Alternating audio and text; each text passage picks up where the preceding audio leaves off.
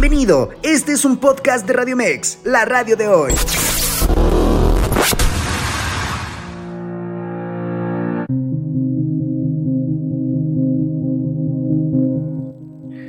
Amigos de Cuentos Corporativo Radio, estamos de vuelta después de nuestra pausa comercial y ahora la verdad es que de manteles largos porque tenemos una invitada que es experta en todo lo que hemos platicado en este mes de junio.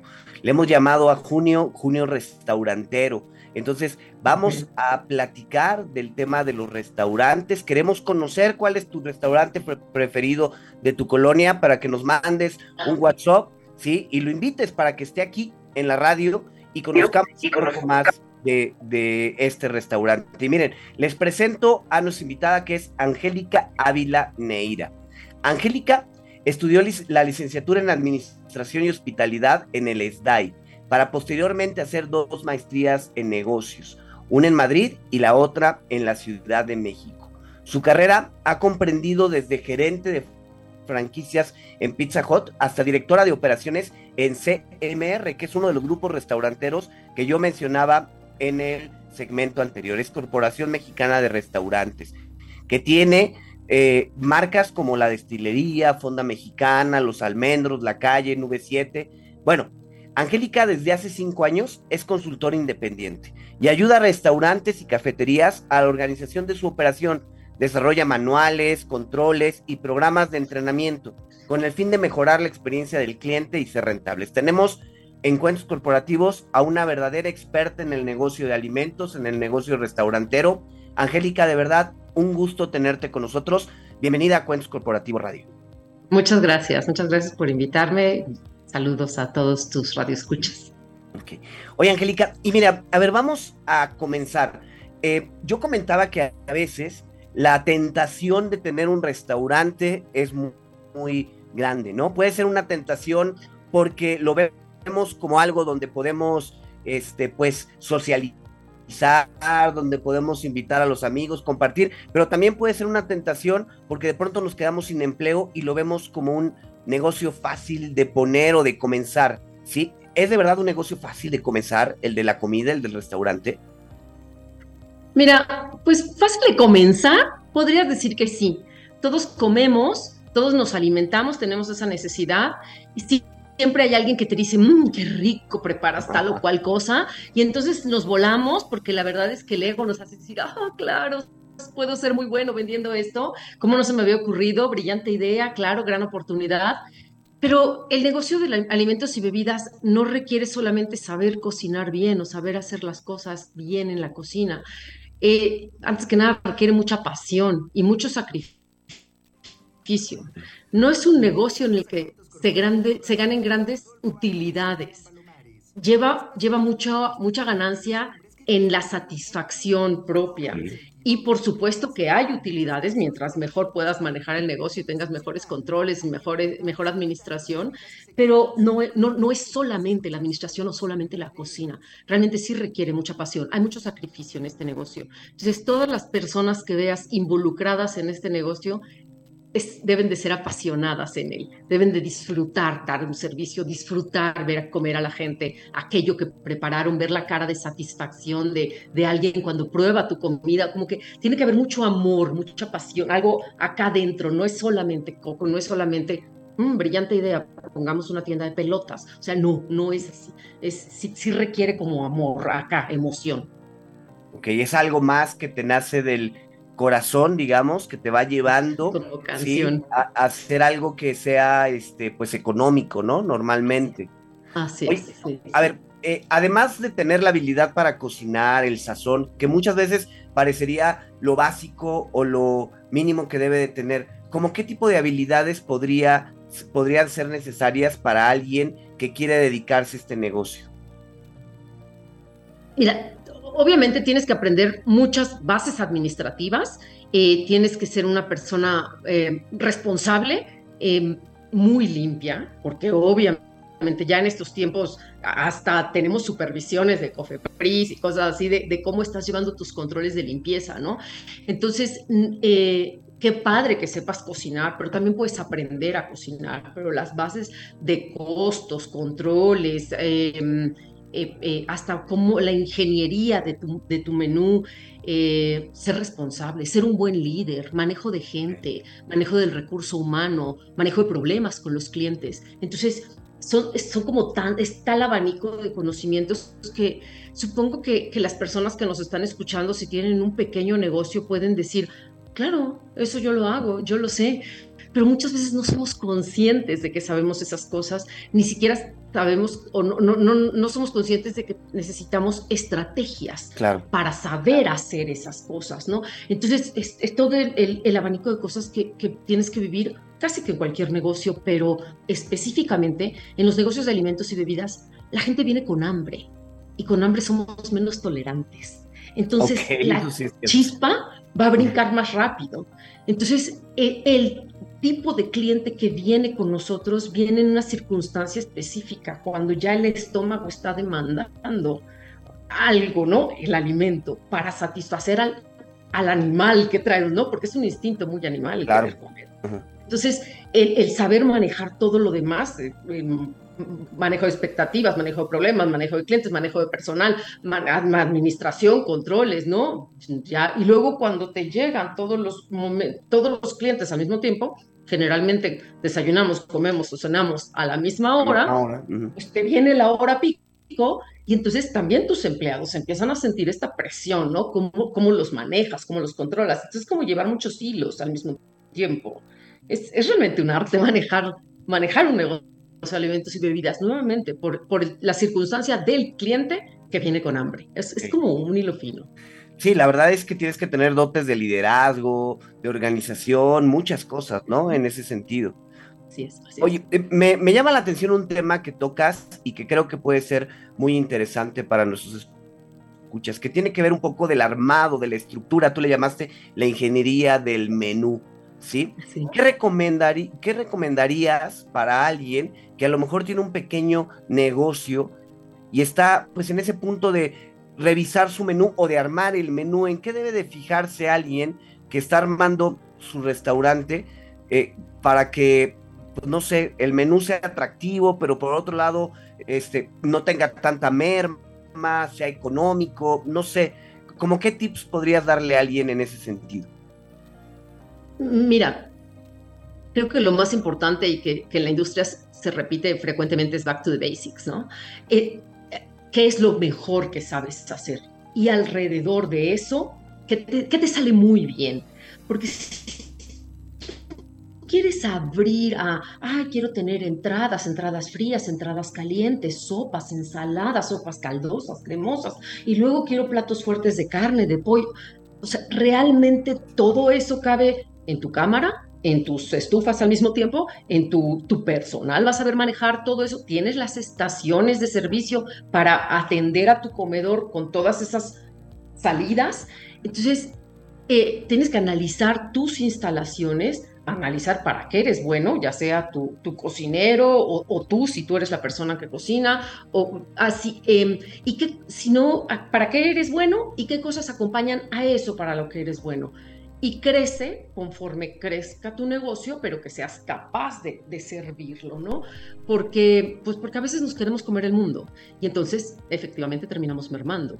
Y cuando un negocio ofrece algo, cualquier platillo, y, generalmente no sale, entonces generalmente no tienes esos insumos, pero llega mm. un individuo que te pide ese plato porque lo tienes publicado y nuevamente los clientes que vienen aquí vienen con hambre y que le salgas con que no lo tienes. Entonces, no ofrezcas lo que no eres capaz de de verdad eh, entregar al cliente, ¿no? Entregar de calidad, eh, con velocidad, con temperatura, etcétera, ¿no? Entonces, eh, es súper importante como realmente enfocarte a lo que, a lo que sí eres bueno. Ya hablamos, hablando del diseño, los colores, ¿no? las, em, dónde voy a colocar mi venta sugestiva, dónde voy a colocar mis precios, el merchandising, todo eso, pues también eh, existen diseñadores de ello, ¿no? Pero lo importante es la información contenida.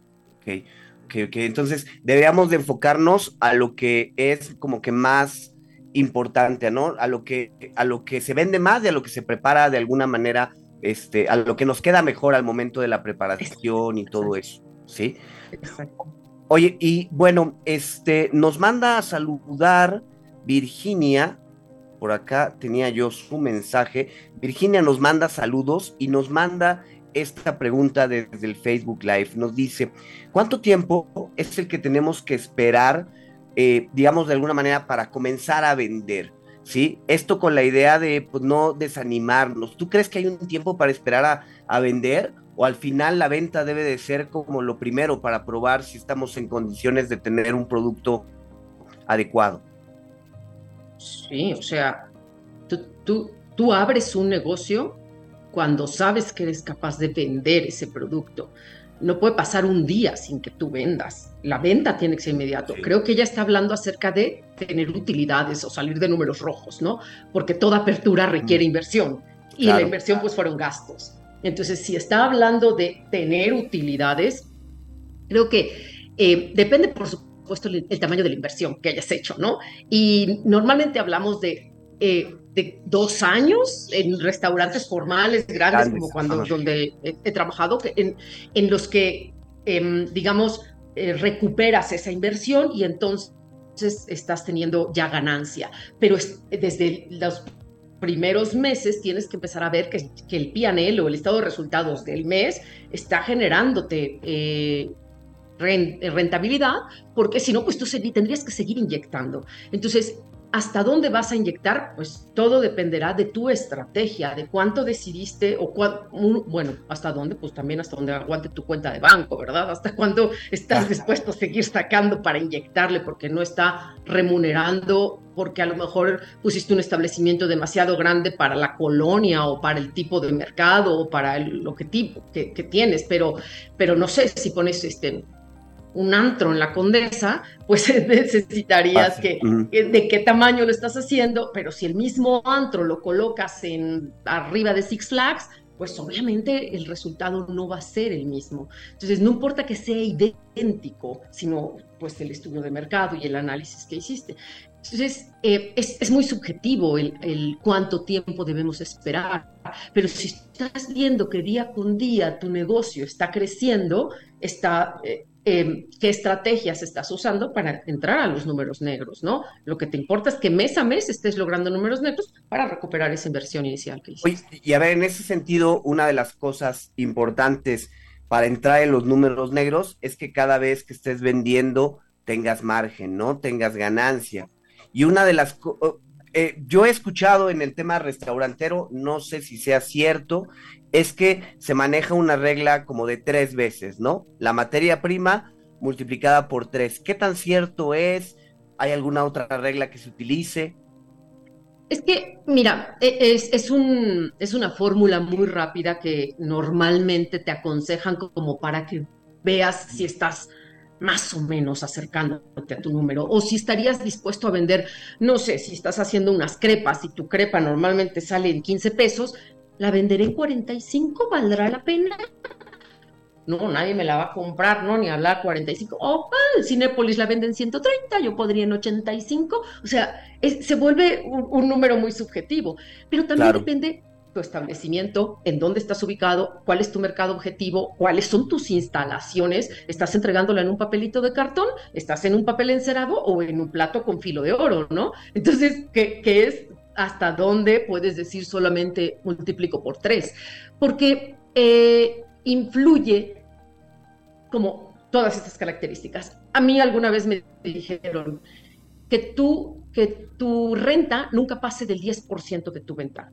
Entonces, si yo voy a vender crepas de 85 pesos, tendría que vender mil, crepas para vender 85 mil pesos y entonces mi local debería de ser del 10% si puedo hacer esa relación, es nunca pases del 10% del de el monto de tu renta en, de tu local, ¿no? Entonces, pero, porque no es una relación solo de una cosa, no, no, no puedes hacerlo. Entonces, eh, por ejemplo, ese sería uno que, que Oye, si, como regla. Si pensamos, por ejemplo, esto es si tú rentas un local, ¿no? Pero pensemos en, a lo mejor vamos a ponerle nombre, Doña Lucha, que decide salir a vender quesadillas afuera del portón de su casa. ¿Qué, qué sería lo que le recomendarías antes de vender las quesadillas para comenzar a estipular ese precio? No sé, como que podemos recomendarle. Puede ser antes o antes de salir a venderlas para que este, investigue o algo así, ¿no?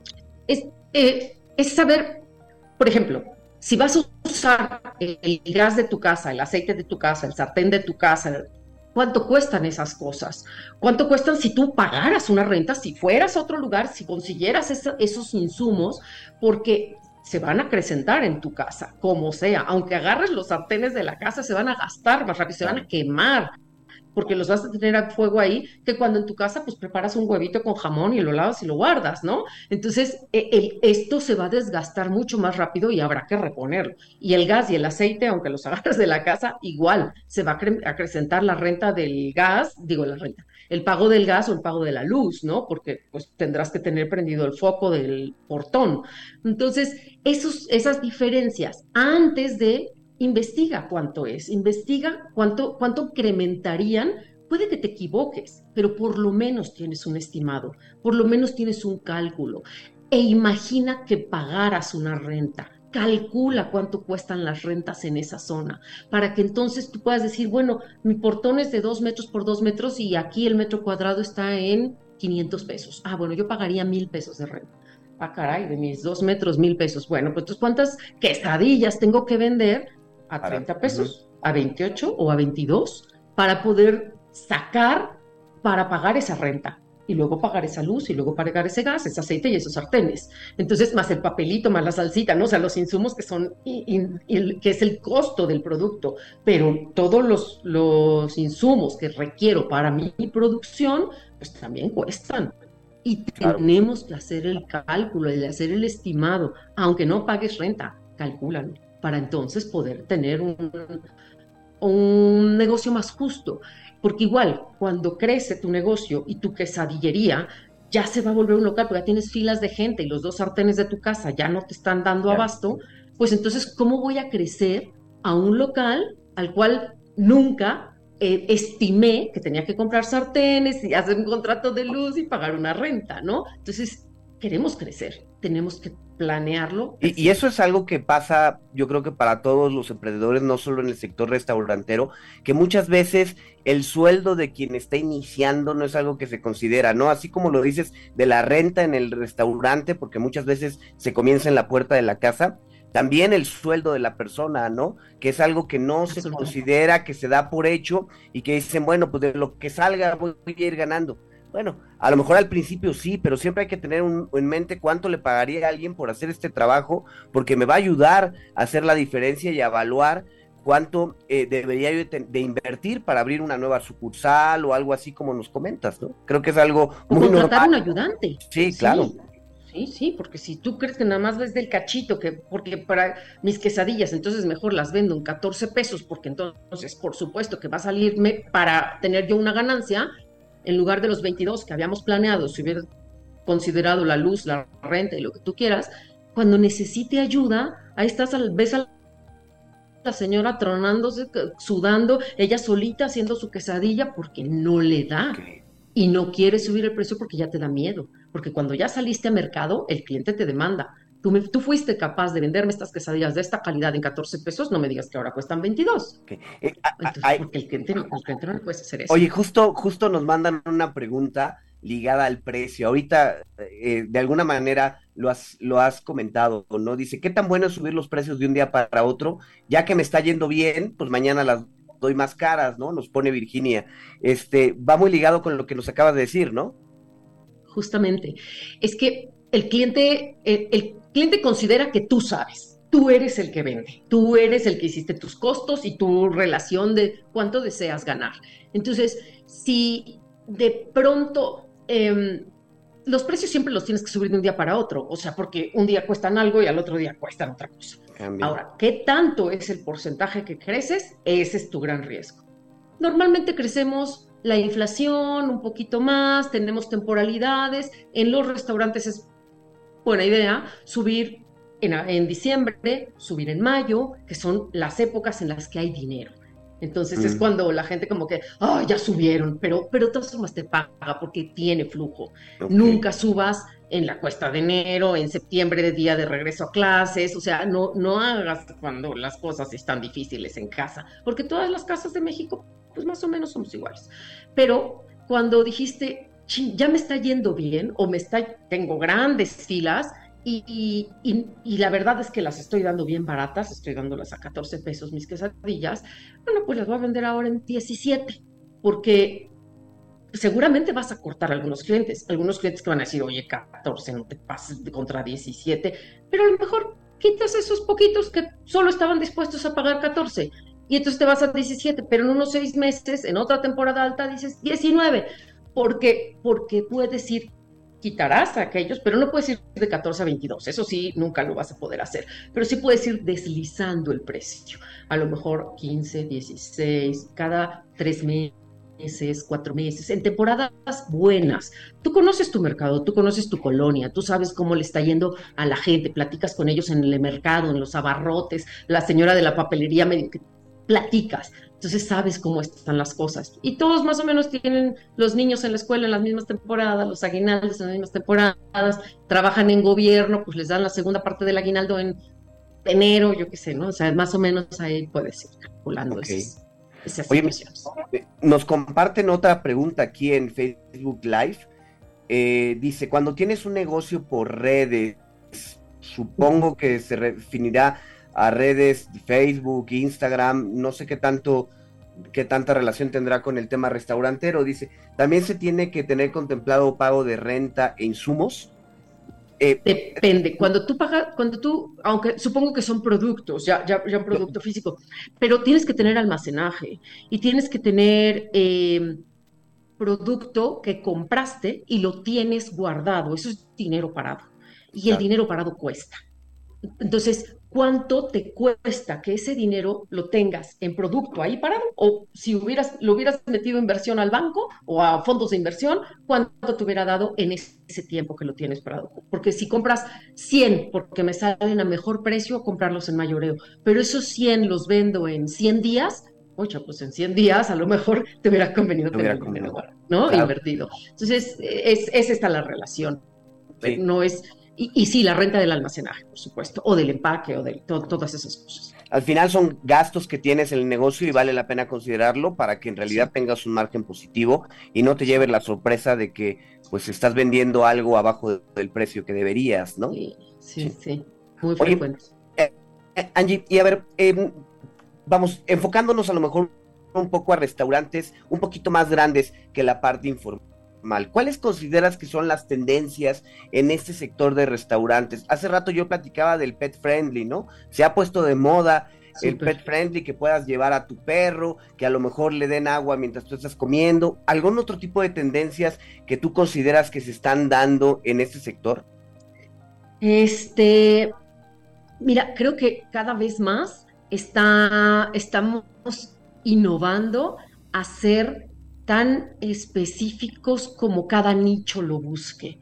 Entonces, no sé, la raw food, ahora que todo lo que está en este lugar es crudo, o que en este lugar todo es vegano, en este lugar todo es, este, no sé, ¿no? Cada quien tiene sus keto.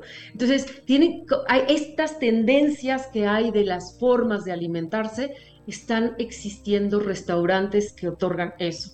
Entonces, a lo mejor es una comida rápida cruda o es una cafetería especial en... No sé. Vegetariano, ¿no? No sé. Entonces, como que se están volviendo como más especialistas cada nicho. Claro, todos los negocios de nicho tienes que ser muy, como muy exacto en dónde los colocas, ¿no? Porque tienes que ir a encontrar en dónde está ese mercado. Pero, pero hay, está, está haciéndose mucho esa tendencia eh, que, creo en los últimos años he visto que se abre mucho, pero se cierra mucho. Si de por sí en nuestra industria se, cierran muchísimos, eh, negocios tristemente, pues porque, pues porque somos muy lanzados, ¿no? Lo, lo que estamos diciendo así de, ah, buena idea. Pues me corrieron, ¿por qué no abro un restaurante, ¿no? Y la verdad sí es muy matado. Ese es un gran tema.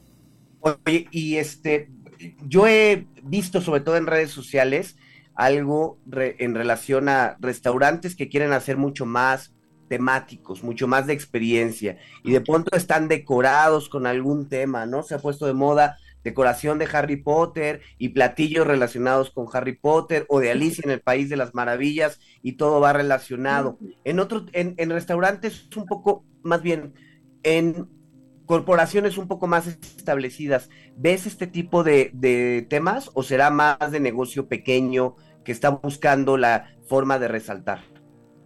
Sí, por supuesto, porque digo, por ejemplo, vino a mi mente Hollywood Planet, ¿no? Que claro, que si Sylvester Stallone tiene que invertirlo, pues perfecto.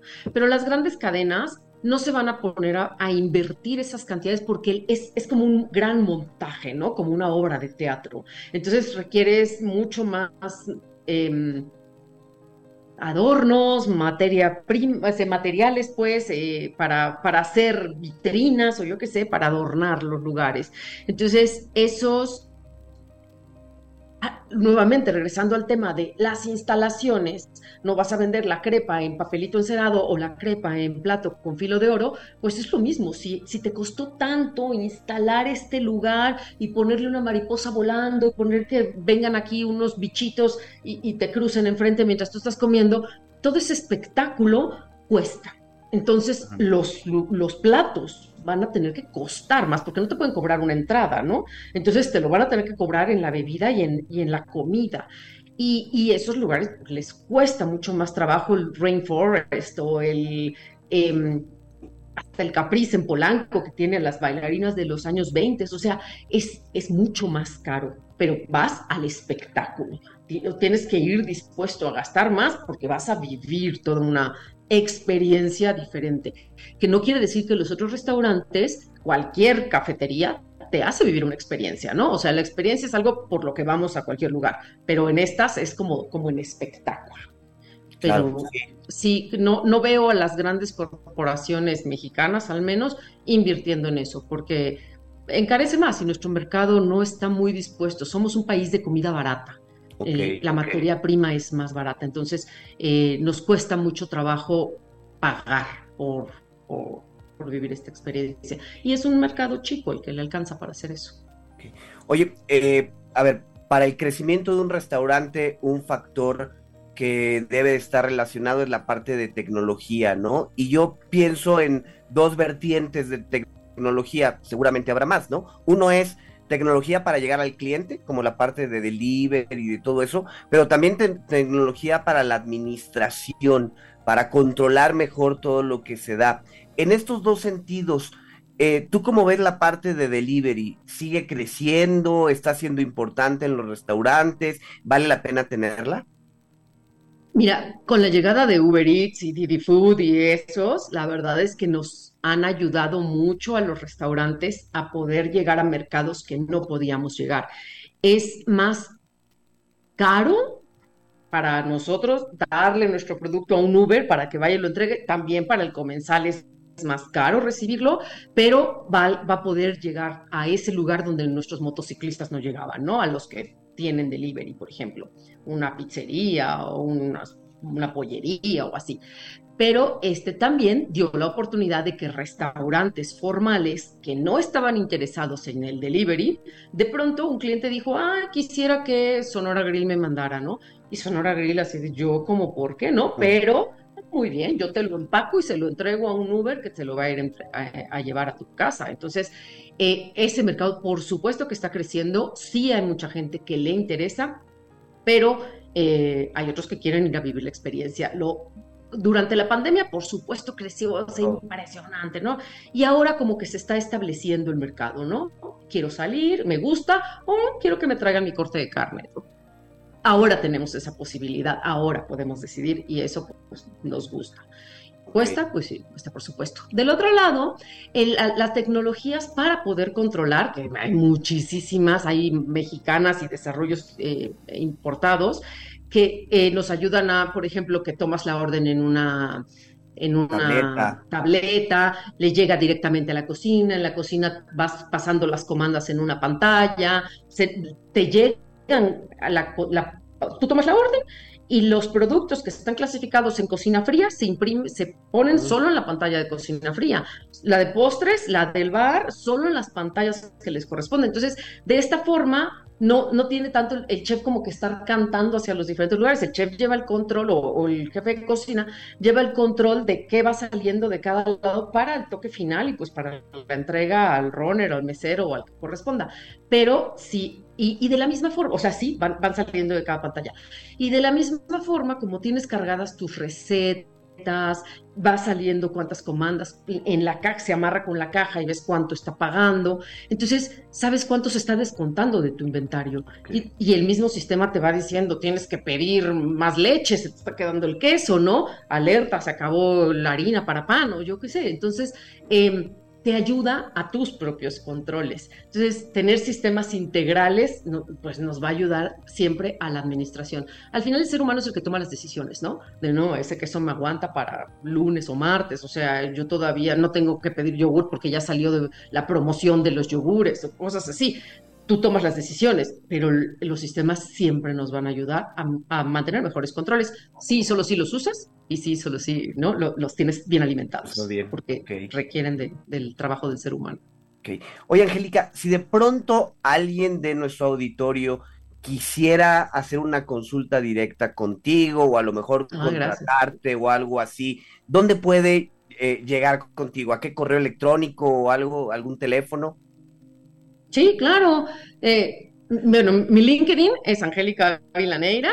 Y eh, mi correo es angélica-ávila arroba yahoo.com. Ok.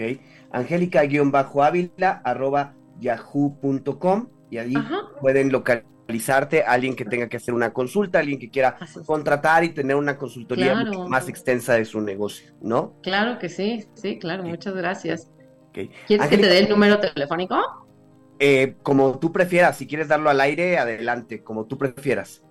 55 48 86 29 96. Un WhatsApp puede ser. Ok. Y claro que nos ponemos de acuerdo. Bueno, pues Angélica, de verdad ha sido un gusto tenerte con nosotros. Ella ha sido Angélica Ávila, experta en la parte operativa de restaurantes. Y bueno, ya saben, si tienen algún negocio, si quieren hacerle una consulta, mándenle un correo electrónico y ahí podrán pues entrar a detalle de sus servicios. Angélica, de verdad, un gusto platicar contigo. Muchísimas gracias. Muchas gracias, mucho gusto. Escúchanos las 24 horas del día, los 365 días del año por www.radiomex.com.mx. Gracias por acompañarnos. Esto fue un podcast de Radiomex, la radio de hoy.